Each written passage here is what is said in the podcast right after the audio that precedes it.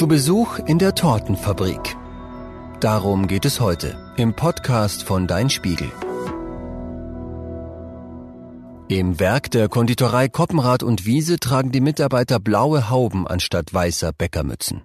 Und sie stellen nicht ein paar, sondern 260.000 Tiefkühltorten pro Tag her. Wie das geht, haben wir uns angeschaut. In der Tortenfabrik riecht es köstlich, ganz süß, nach Sahne und Erdbeeren. Aber es ist viel lauter als zu Hause beim Kuchenbacken. Und man guckt nicht durchs Ofenfenster, sondern schaut sich eine Produktionslinie an.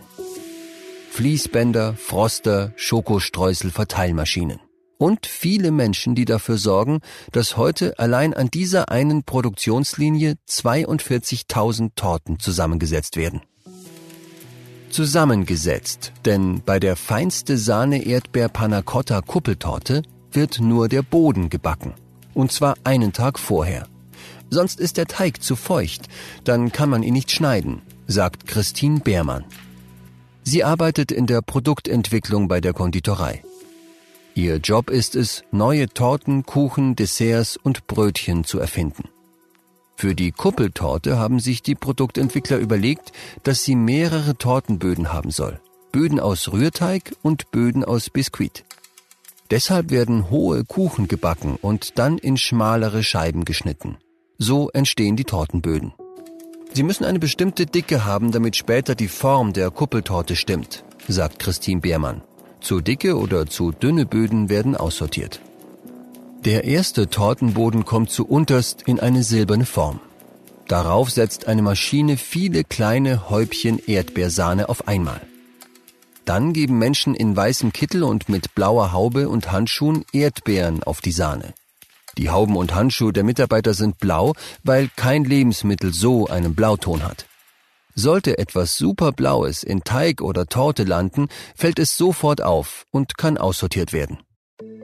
Die Mitarbeiterinnen und Mitarbeiter passen generell gut auf, dass nichts Falsches im Teig landet.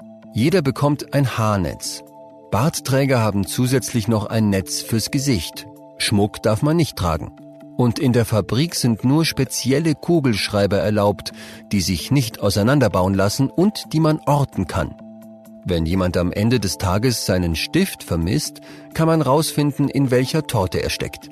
Außerdem gibt es einen strengen Produktionsablauf. Am Anfang einer Woche werden helle Teige verarbeitet, dann dunkle und am Ende dann Teige mit Nüssen. Zwar werden die Maschinen auch jede Nacht auseinandergebaut und gereinigt, jedes Ventil und jeder Schlauch wird durchgespült. Aber es soll ganz sicher sein, dass Produktionsreste nicht die Farbe eines Kuchenbodens verändern. Und, noch wichtiger, dass Nüsse nicht in Torten landen, die ohne Nuss sein sollen. Das könnte für Allergiker ein Problem sein. Mit Nüssen sind wir besonders vorsichtig und Erdnüsse verarbeiten wir sowieso in keiner Torte, weil sie besonders starke Allergien auslösen können.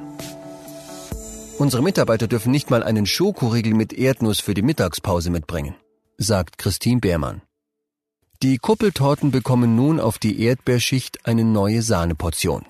Dafür stehen zwei Frauen am Fließband und streichen Sahne auf die Torte, wischen einmal herum, streichen glatt und halten die überschüssige Sahne auf dem breiten Konditorenmesser in der Luft, bis die nächste Torte kommt. Die Sahne im richtigen Takt auf die Torte zu bringen, ist richtig schwer, sagt Christine.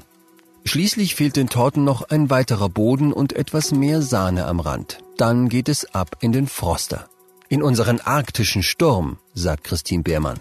Hier werden die Torten bei minus 34 Grad Celsius und Windstärke 12 gekühlt. Das verschließt in Sekundenschnelle die Oberfläche. Aroma und Saftigkeit bleiben in der Torte. Im ersten Froster bleiben die Torten 95 Minuten, damit sie gut durchgefroren sind. Auf die gefrorenen Torten kommen noch viele, viele Raspeln weißer Schokolade und eine Schicht Trickpuderzucker, der nicht schmilzt, wenn man ihn auftaut. Dafür sorgt eine Fettschicht um jedes einzelne Zuckerkörnchen. Am Ende wird eine Erdbeere auf jede Torte gelegt, weil es hübsch aussieht. Dann ist die Torte fertig und könnte aufgetischt werden. Theoretisch. Aber die Torten werden tiefgekühlt an Supermärkte geliefert und dort auch tiefgekühlt verkauft. Bevor man sie also essen kann, müssen sie erst auftauen. Und das dauert bei diesen Torten sechs bis acht Stunden.